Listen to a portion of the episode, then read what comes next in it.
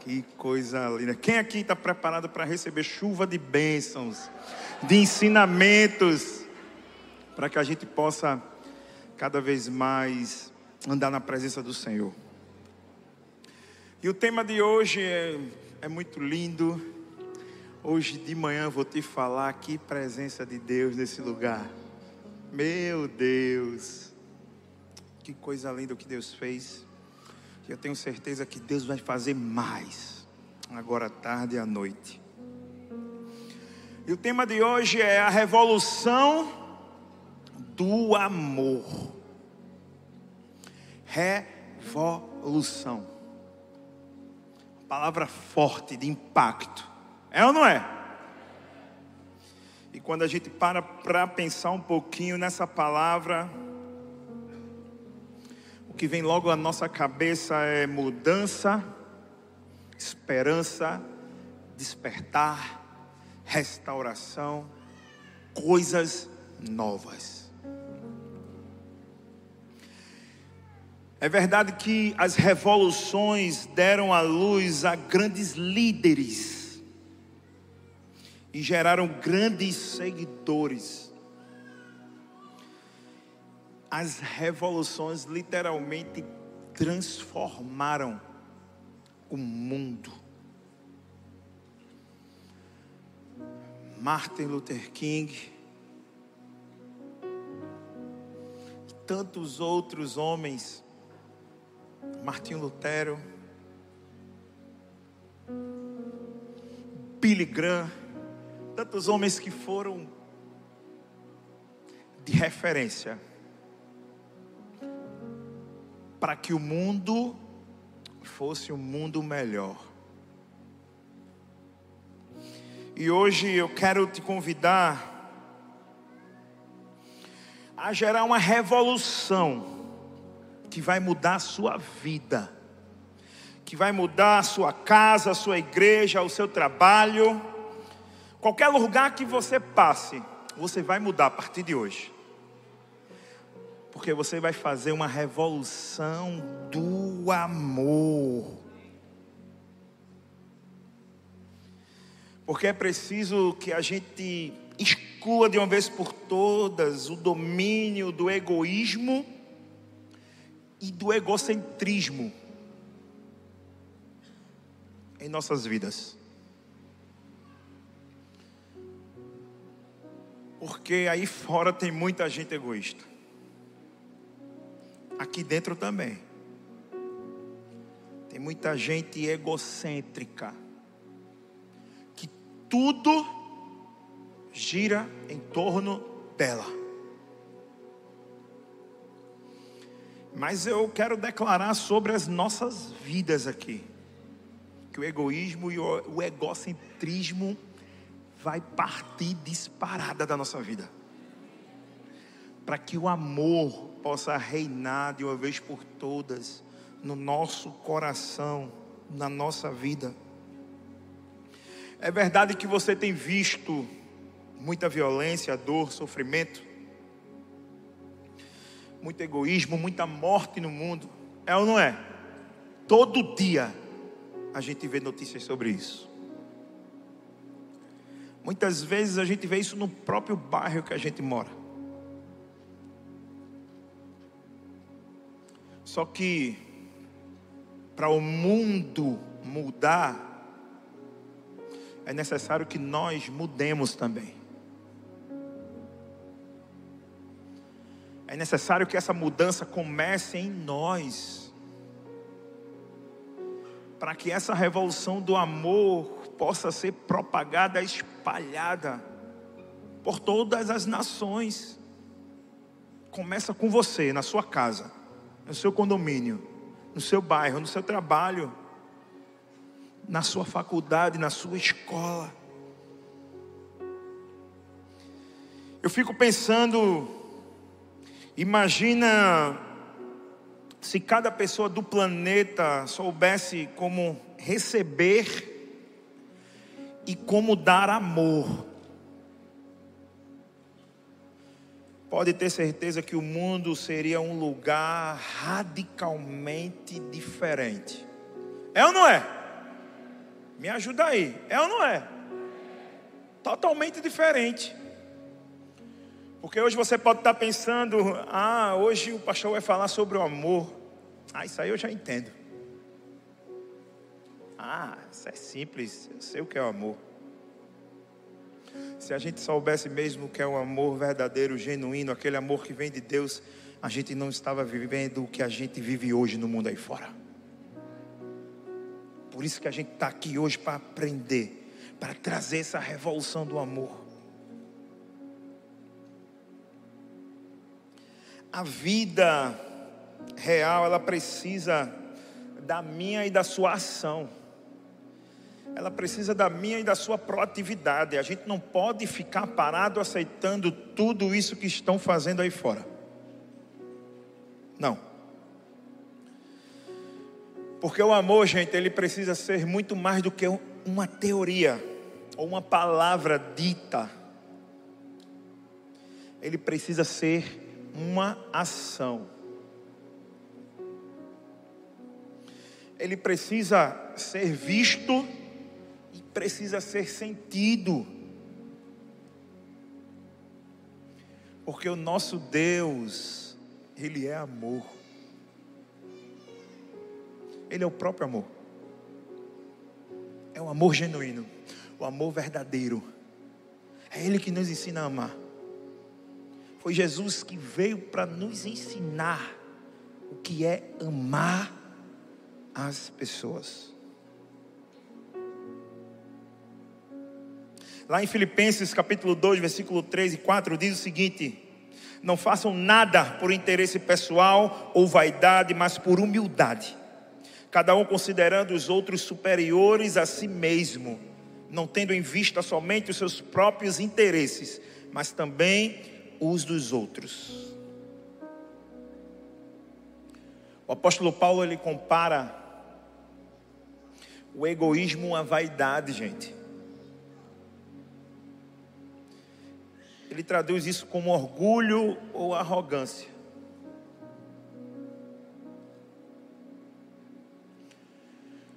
Você sabe quem foi o primeiro egoísta da história? Foi Lúcifer. Que queria ser igual ou maior do que o próprio Deus. Ele queria que tudo girasse em torno dele. Agora eu quero te fazer uma pergunta, uma pergunta forte, impactante. Qual é o final que você quer para a sua vida? Você quer ser reconhecido como filho, servo de Deus ou como um instrumento de Satanás? Forte, né? Pense bem. É forte, mas é verdade. É você que vai dizer o que você vai ser. Porque quando somos egoístas, egocêntricos, nós viramos instrumentos de Satanás. Porque é isso que ele é. Ele adora fazer com que as pessoas se acostumem com a vida que tem. Ah, minha vida está tranquila. Não tem nada afetando a minha família. Meu carrinho novo está ali, minha casa própria. Ah, eu conquistei os meus bens por meu mérito. Não estou nem aí para o irmão que está ali passando necessidade. É isso que o diabo vem colocando na cabeça das pessoas, para que elas se preocupem apenas com elas. Mas Jesus não. Jesus é diferente. Jesus veio para mostrar ao mundo que para viver com Ele na eternidade é preciso ter atitude e ser diferente.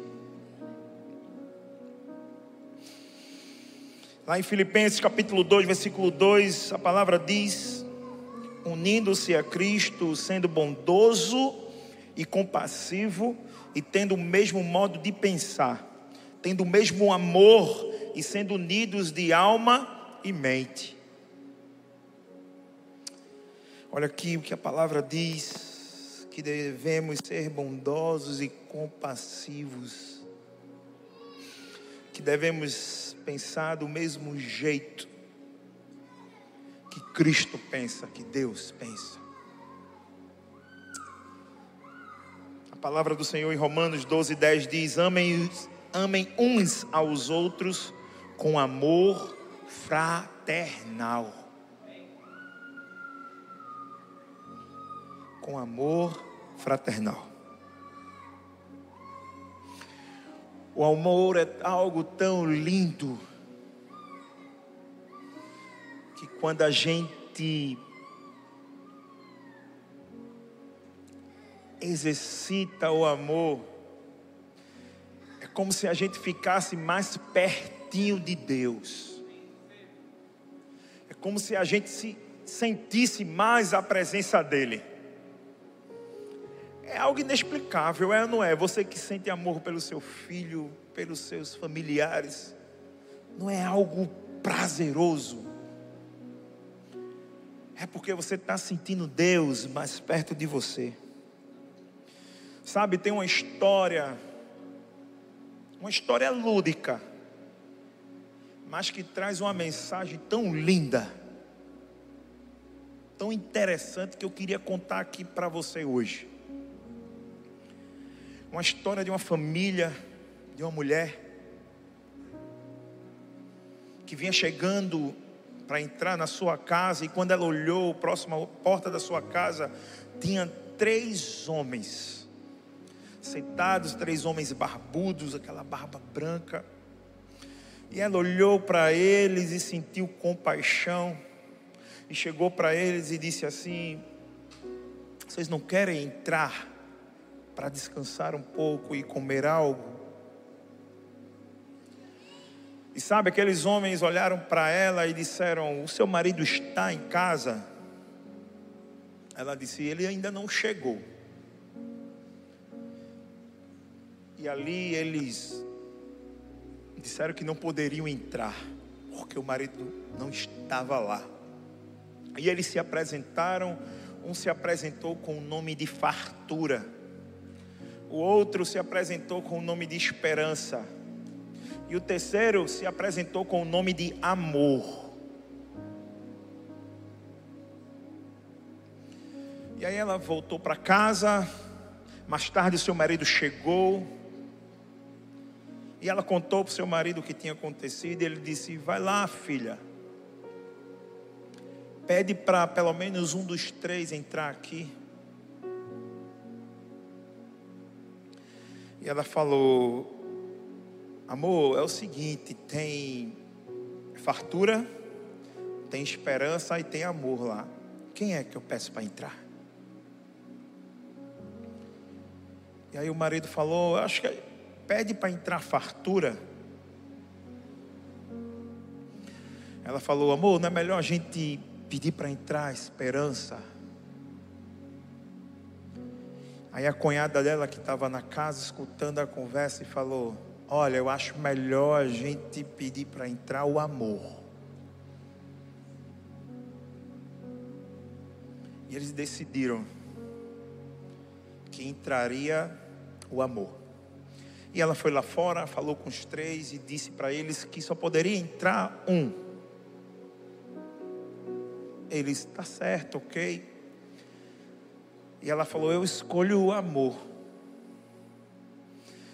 E quando ela veio com amor para entrar na casa, ela se deparou, olhou para trás, os outros dois estavam vindo juntos.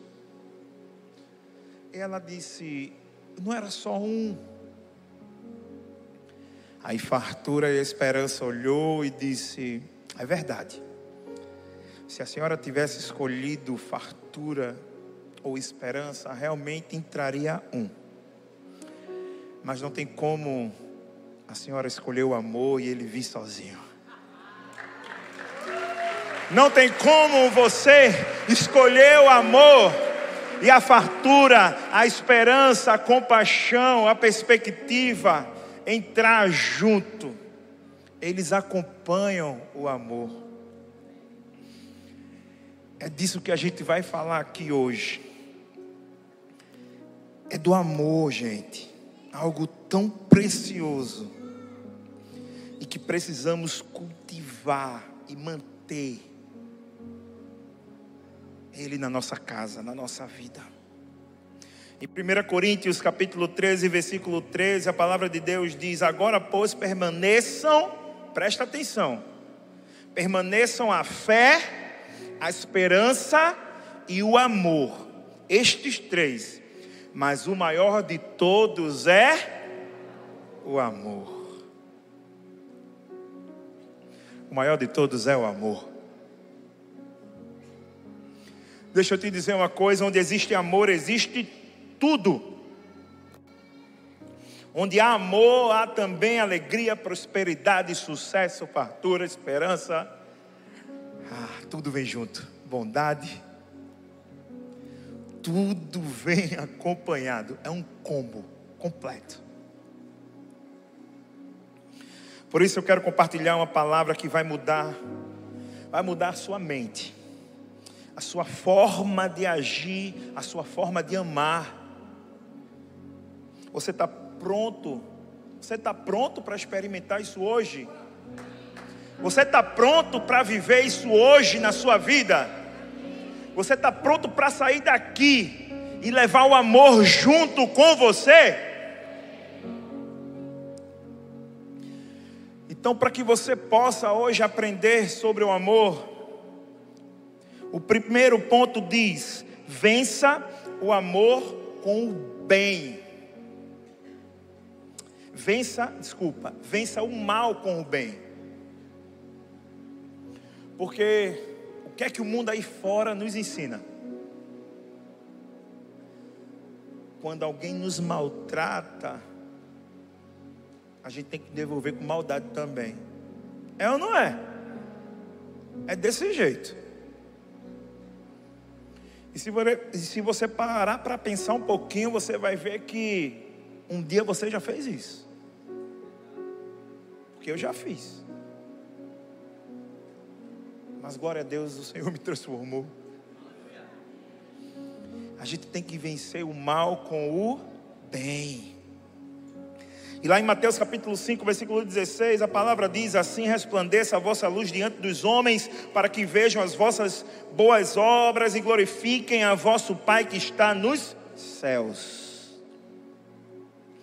O texto é bem claro é sem arrudeios, que precisamos resplandecer a luz de Cristo Jesus, que está em nós.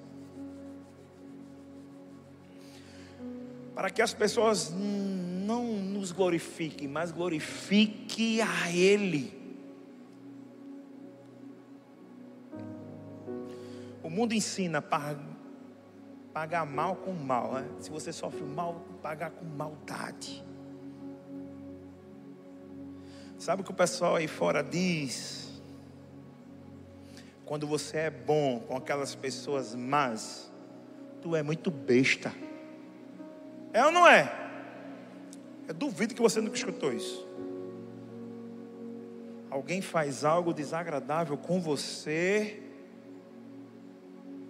e você não responde com maldade, pelo contrário, você vai com perdão, ou você muitas vezes releva, e às vezes a pessoa que está junto de você, na própria casa, familiar ou algum amigo muito querido, diz: Tu é muito besta, que bichinho besta, viu? Se fosse comigo, é ou não é? Tem um ditado aí fora que diz que o mundo é dos espertos. Todo mundo já escutou isso algum dia. As crianças já aprendem isso. O mundo é dos espertos. A palavra de Deus diz que o mundo já é do maligno, tá? Está na Bíblia. E o povo aí fora diz que o mundo é dos espertos. Mas deixa eu te dizer um ditado melhor do que esse. O mundo pode até ser dos espertos, mas o céu é dos bestas, viu? O céu é dos bestas. Pode ter certeza. O céu é daqueles que, quando recebem algo maldoso, entregam amor, bondade. É isso que eu quero que vocês entendam hoje. Edmund Burke, certa vez, disse que tudo o que é necessário para que o mal triunfe é que os homens bons nada façam. É isso que o diabo quer. Para que o mal prevaleça. Para que o egoísmo, a maldade, o egocentrismo permaneça. Ele espera que eu e você nada façamos. Nada que nós fiquemos parados, só olhando o diabo rir da nossa cara.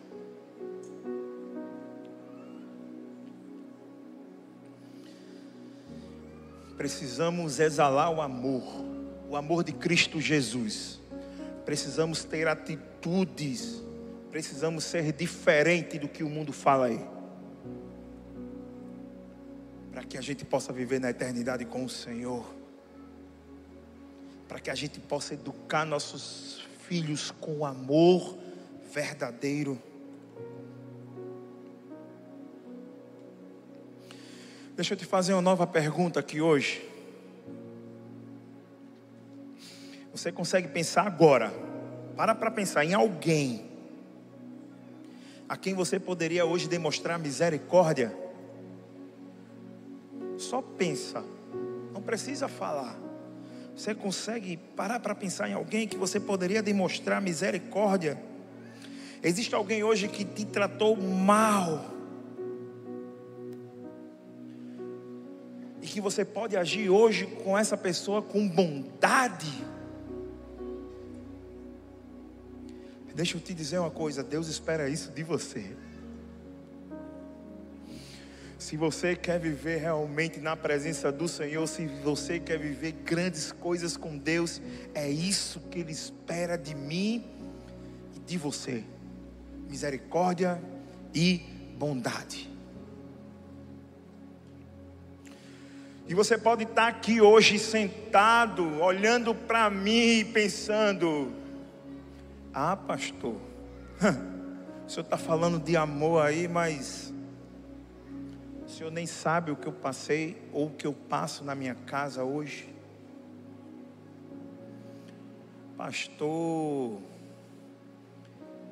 eu nunca senti o amor verdadeiro do meu pai, da minha mãe. Eu não sei. O Senhor não sabe o que já fizeram comigo. Pastor, eu nunca fui encorajado, eu nunca tive uma palavra de bênção sobre a minha vida. Eu sei que tem gente aqui desse jeito. Mas deixa eu te dizer uma coisa: não é porque você nunca sentiu o amor verdadeiro de seus pais ou dos seus filhos, dos seus irmãos, de alguém da sua família, que você vai fazer a mesma coisa com eles. O Senhor pede misericórdia e bondade da sua vida com a deles.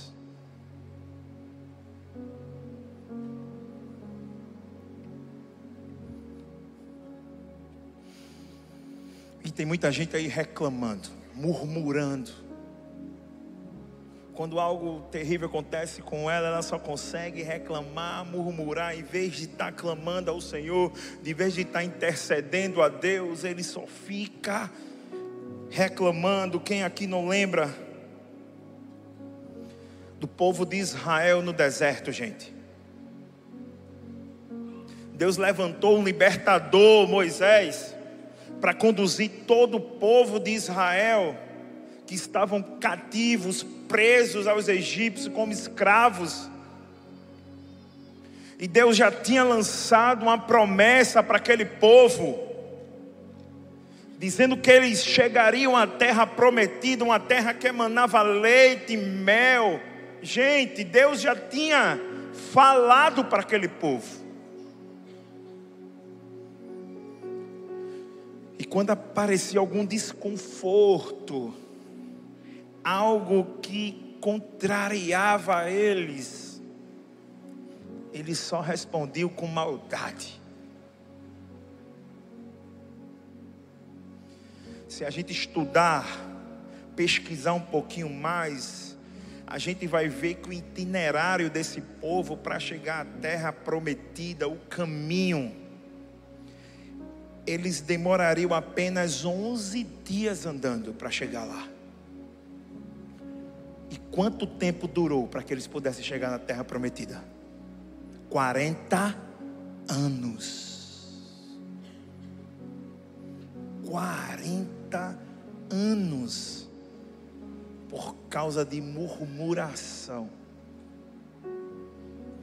Deus mandava o maná, alimentava aquele povo, Deus fazia de tudo, já tinha uma promessa liberada sobre a vida deles, mas eles só reclamavam. Sabe o que eu quero dizer para mim e para você? é que muitas vezes nas nossas vidas acontece do mesmo jeito. A gente deixa de viver a terra prometida por causa de murmuração, por causa de algumas maldades que nós mesmos fazemos com os outros.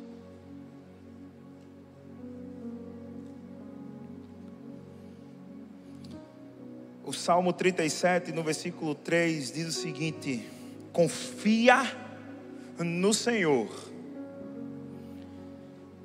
e faze o bem. Sabe, Deus está dizendo para a gente confiar nele e fazer o bem, gente, independente do que aconteça conosco. Imagina como o mundo seria diferente se cada um de nós que afirma conhecer Cristo fizesse uma coisa boa por alguém todos os dias. Imagina como seria diferente. Eita Jesus, como seria diferente. Eu encorajo você hoje, não apenas a lembrar aos outros, mas também a encontrar meios para você se lembrar que precisamos cultivar o amor. Se você foi tratado injustamente e sempre desejou uma maneira de dar o troco,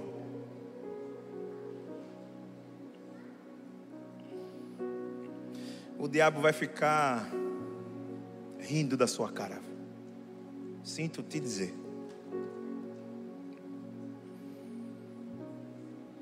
O jeito de Deus é diferente, gente.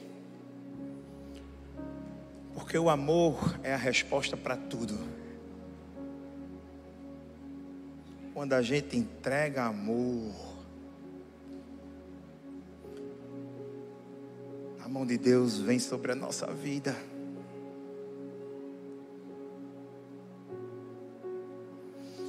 Lembra da parábola do bom samaritano? Isso é incrível, né? Essa parábola, eu estava pensando nela hoje, eu falei, meu Deus, que exemplo. Um homem judeu vinha descendo de Jerusalém a Jericó. Isso está lá em Lucas, tá, gente? Capítulo 10, versículo 25 ao 37. Eu vou resumir rapidamente. Mas ele vinha descendo e se deparou com alguns saqueadores, e esses saqueadores levaram tudo que ele tinha. Meteram a porrada nele, espancaram, deixaram eles lá, deixaram ele lá estirado no chão. E a Bíblia diz que por ele passou um sacerdote, olhou e nada fez. Em seguida passou um levita, conhecedor da palavra, olhou para aquele homem ali no chão e nada fez.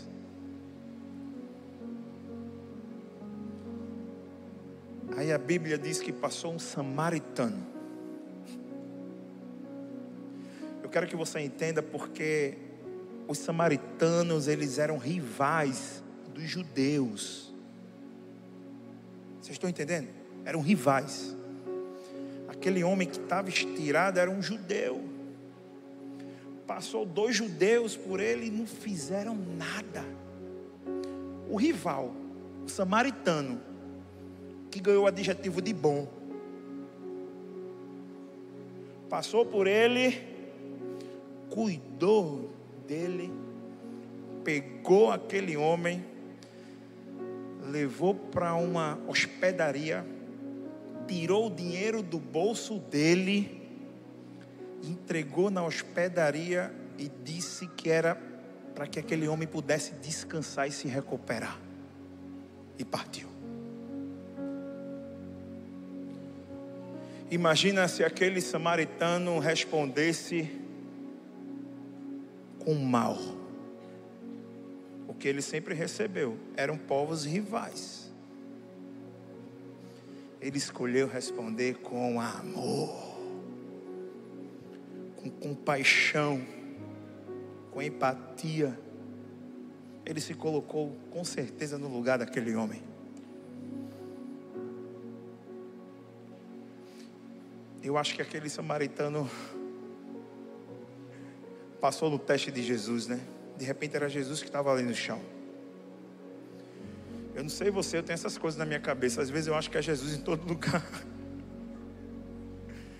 Quando vem me pedir algo, quando vem alguma coisa assim diferente aparece, eu digo, isso pode ser Jesus disfarçado querendo me testar. É ou não é? Eu tenho isso na minha cabeça. Eu acho que o samaritano pensou do mesmo jeito. Foi lá e fez o que tinha que fazer.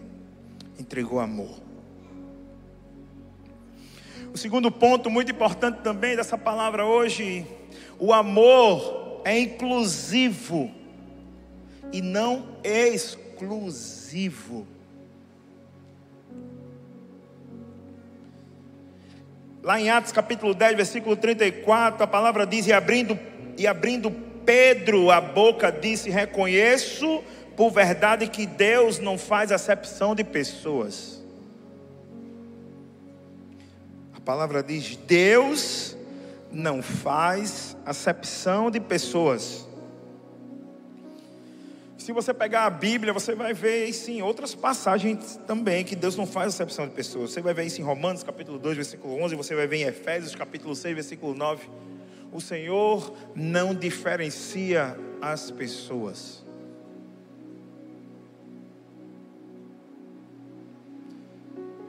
Deus não está preocupado com o que você tem, com o que você veste. Ele não te diferencia por causa disso. Para ele você é um filho, um filho amado.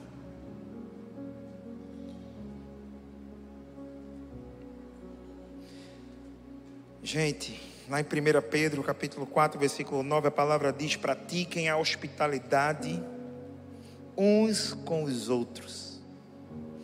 Sejam hospitaleiros, amai os estranhos com amor fraternal pelos convidados desconhecidos, pelos estrangeiros, pelos pobres, por todos os outros que cruzarem o caminho de vocês que são do corpo de Cristo. Façam isso com generosidade, cordialmente, graciosamente, sem reclamações, mas como representantes de Deus. Você é um representante de Deus. nós estamos sendo esse representante de Deus aí fora. É verdade, gente, que tem pessoas que são naturalmente amáveis, que você olha para ela já dá vontade de abraçar. É ou não é? São extrovertidas, são cativantes. Mas há aquelas entre nós que parecem não ter sido dotadas com o gene da amabilidade. São pessoas mais difíceis, né? Mas deixa eu te dizer uma coisa, o amor ele é para todos. Jesus ele veio para todos. E só Jesus pode transformar essa pessoa que não é dotada de amor, para que ela possa ser amável. Pode ter certeza que ele pode. Jesus ele ama os excluídos, gente. Jesus ele ama os renegados, ele não resiste aos que eram rejeitados, esquecidos, aos que são esquecidos e rejeitados pela sociedade. Quando ele vê, ele não resiste. Pode ter certeza. Eu lembro que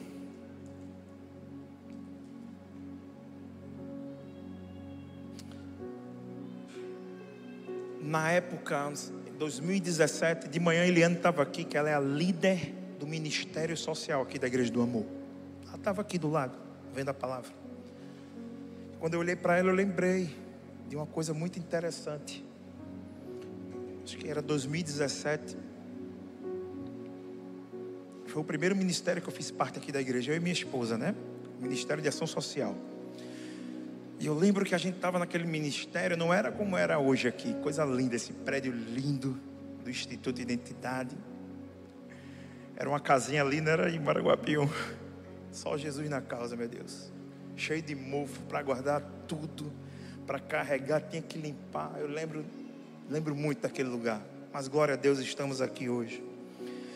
E eu lembro que o Ministério de Ação Social foi no asilo, lá no Janga, perto de Pau Amarelo ali, fazer uma ação nesse asilo dos idosos.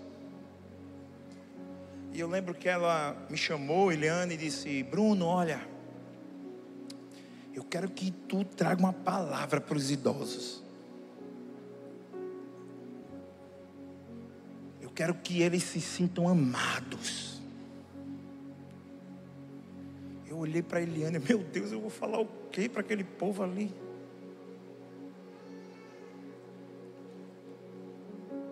E eu lembro que, meu Deus, foi um dia tão lindo, gente. A gente levou alimentos, levou presente para eles. A gente brincou lá, o pessoal, lembra, o pastor Xande estava lá com violão, tinha mais um, um pessoal do louvor também. A gente fez uma festa naquele lugar. E eu falei, Deus, o que é que eu vou falar para esses anciões? Peguei a Bíblia, olhei, eu não lembro qual foi o versículo, mas eu lembro que eu li algo que falava sobre em nós valorizarmos os idosos, os anciões, que os mais velhos têm sabedoria mais do que nós. E eu preguei isso para eles. Eu estava dizendo lá para eles que nós respeitávamos eles, que nós reconhecíamos o quanto eles são importantes também para a sociedade.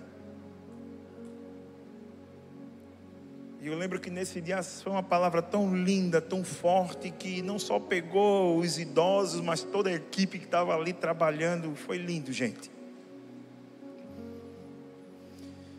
E é isso que Jesus espera da gente, que a gente não faça acepções de pessoas, não importa quem esteja na sua frente. Você tem que falar de Jesus para qualquer um. Para o mendigo, para o idoso que está ali, às vezes, muitas vezes abandonado no asilo. Deus quer que a gente entregue o nosso amor para eles. Teve outras ações, né, que a gente pregou para os bêbados ali. Eu lembro naquele campo de Maranguapiú, os caras tudo bêbado, meu irmão. Eu trazendo a palavra com a Bíblia assim, de noite naquele campo ali, lembra? Para a gente entregar sopa Iliane lá às sete da noite. E a gente lá, eu pregando, e eu, amém, amém, doido para tomar sopa.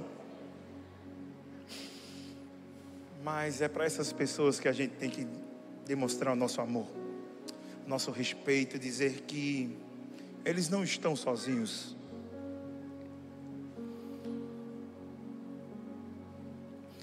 Lá em Mateus capítulo 22, versículo 37 e 39, gente. Um fariseu ele pergunta a Jesus: "Qual mestre, qual é o maior mandamento?" Jesus olha para aquele fariseu e diz: "É amar a Deus sobre todas as coisas." Resumindo, amar a Deus de todo o seu coração, de todo o seu entendimento, é amar a Deus sobre todas as coisas. E ele olhou para aquele fariseu e disse: e o segundo é amar o próximo como a si mesmo. Sabe, o mestre, o nosso Senhor estava ali ensinando o que era de mais importante para nós. nós. Nós estamos amando o nosso próximo. Porque eu tenho que te dizer uma coisa: essa ministração é a cara da nossa igreja. Eu tenho que te dizer uma coisa: esse povo lindo que está servindo aqui na recepção dos guardiões, na intercessão, aqui ó, todos os ministérios, eles amam pessoas. Eles entregam o melhor deles para as pessoas. Eles exalam amor. A igreja do amor é assim. E é por isso que estamos aqui para aprender mais a exalar esse amor, para que a gente possa sair daqui e fazer uma revolução do amor na nossa casa, no nosso trabalho, na nossa faculdade. Ei, por onde você passar, as pessoas vão olhar para você e falar: Meu Deus, esse cara é muito amável, eu gosto de estar perto dele. Ei, quando eu estou perto dele, eu sinto a presença do Senhor.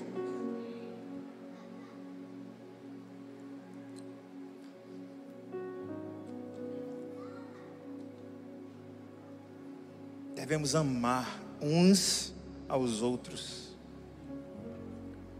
O terceiro ponto dessa ministração fala: faça com que as pessoas se sintam valiosas.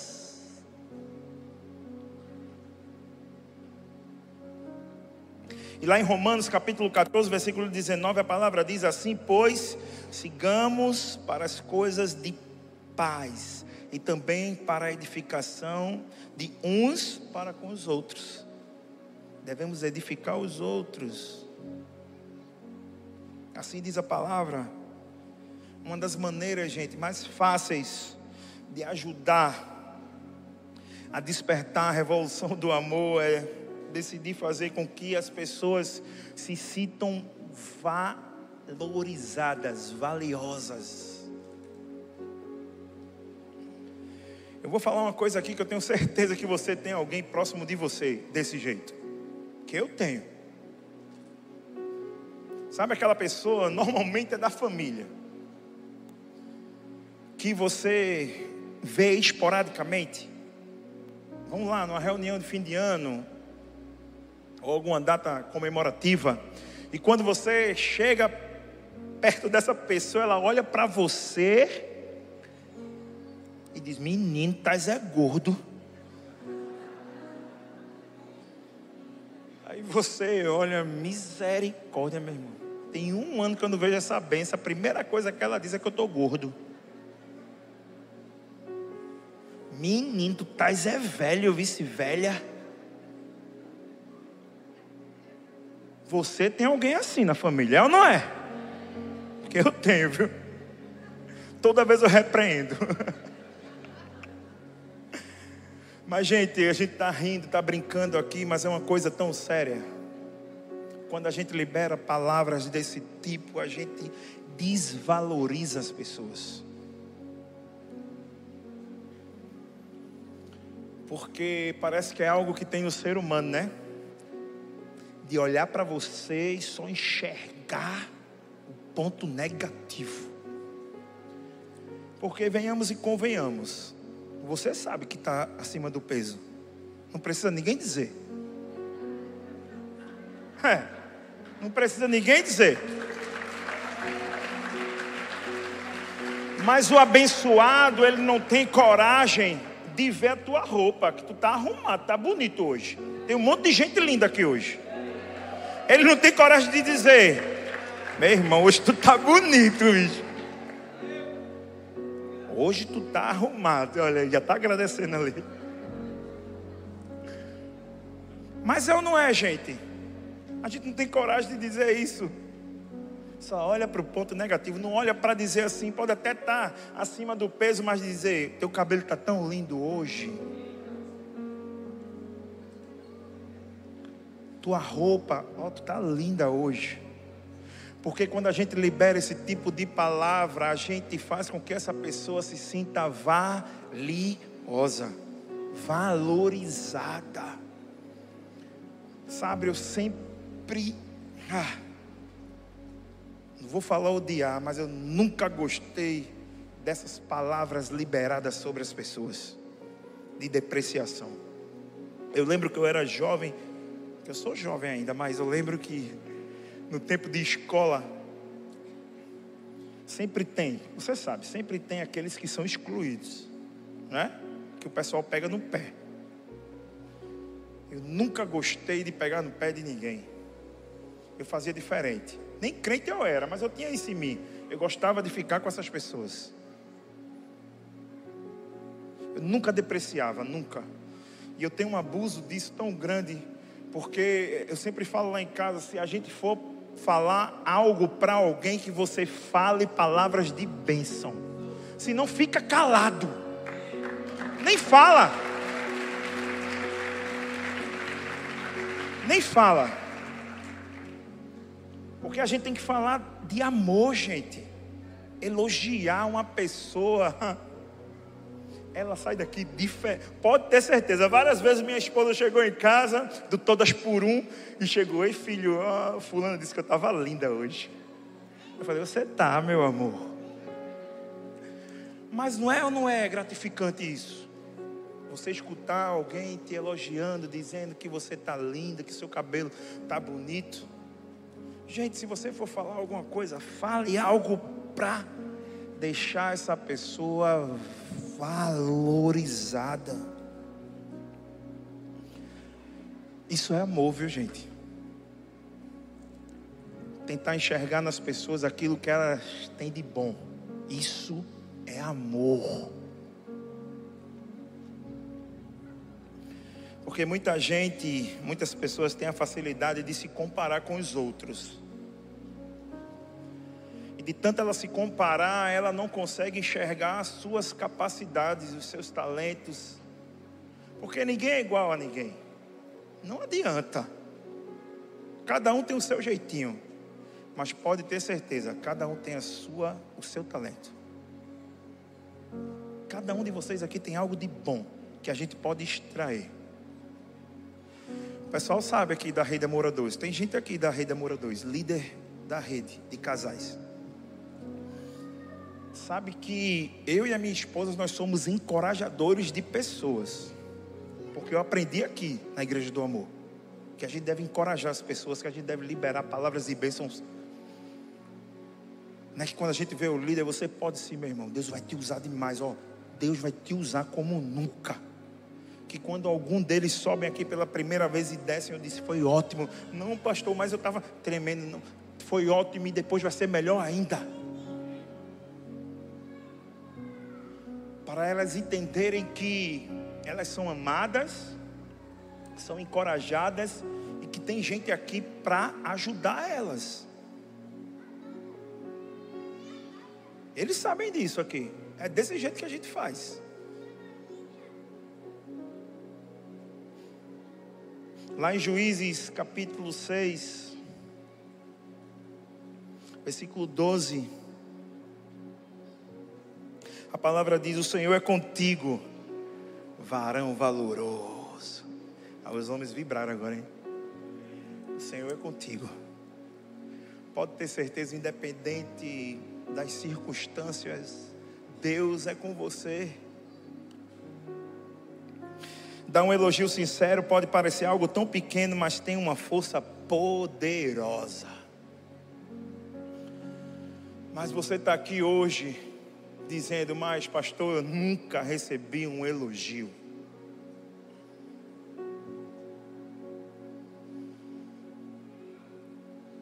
Eu nunca tive uma palavra do meu pai.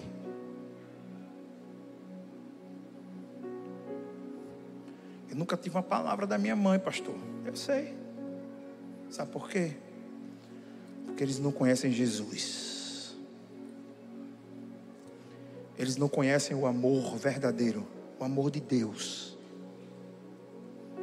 Mas você hoje vai apresentar esse amor para eles. Você hoje vai sair daqui exalando amor. Porque o amor é para todos. O amor deixa as pessoas valorizadas, valiosas. O amor, ela não, ele não deprecia.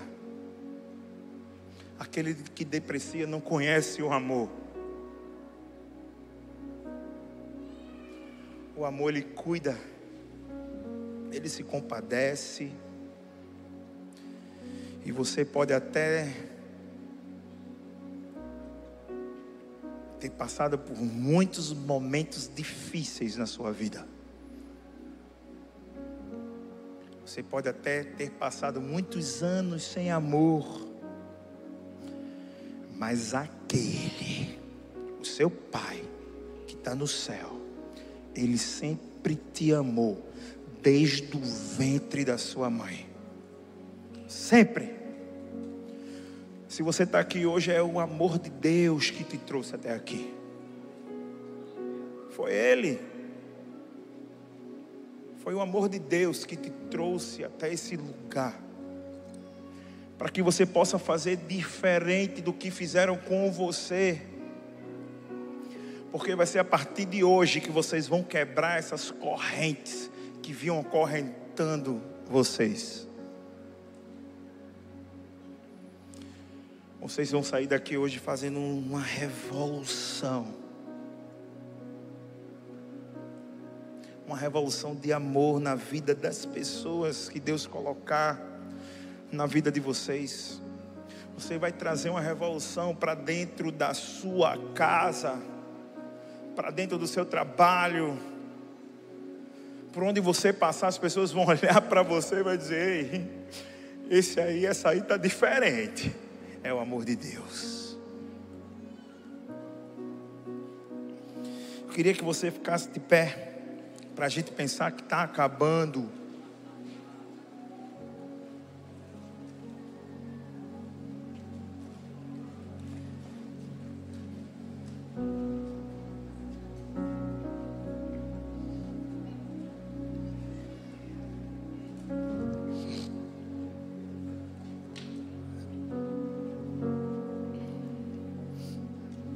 Lá em Gálatas, capítulo 5, versículo 22, a palavra de Deus fala que mas os frutos do Espírito é amor, alegria, paz, longanimidade, benignidade, bondade e fidelidade. Perceba que o primeiro é que é o que? A amor. Tem que vir na frente o amor, para os outros virem atrás. O amor é o maior de todos. Não tem como servir a Deus sem ter amor não tem como reconhecer Jesus como Salvador da sua vida sem ter amor. Não tem como impactar a vida de alguém se você não exala amor. Não tem como. Escolha hoje ser um revolucionário do amor Escolha hoje amar como nunca amou. A elogiar como você nunca elogiou. A se dedicar como você nunca se dedicou a alguém. Escolha hoje. Escolha hoje que eu vou dizer para você. Você vai começar a viver o extraordinário de Deus na sua vida. E para encerrar, eu queria ler essa frase tão impactante de Max Lucado, que diz o seguinte: Meu amor por você terminará no mesmo dia em que o amor de Deus por você tiver fim. O meu amor por você jamais terminará, porque o amor de Deus não tem fim. O amor de Deus não se esgota. Não tem como. O amor de Deus é inesgotável. Não acaba.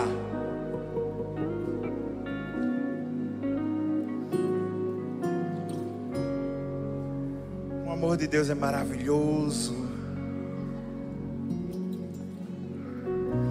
hoje Deus está dizendo para você, filho, sempre te amei. Filha, eu sempre te amei. Eu sempre estive com você nos seus piores momentos. Deus está dizendo para você, você está aqui hoje porque eu sempre te amei.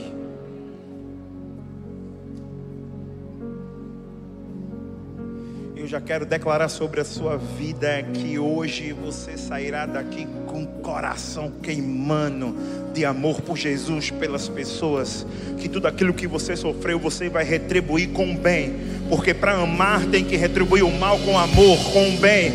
Eu estou declarando sobre a sua vida hoje que você sairá daqui exalando amor ganhando as vidas das pessoas, sua família. Ei, eu estou declarando aqui que hoje você vai liberar perdão sobre os seus familiares, sobre o seu pai, sobre a sua mãe. Você vai declarar perdão sobre os seus filhos, aquele que você nunca se dedicou. A partir de hoje você se dedicará, você vai elogiar, você vai amar como nunca amou.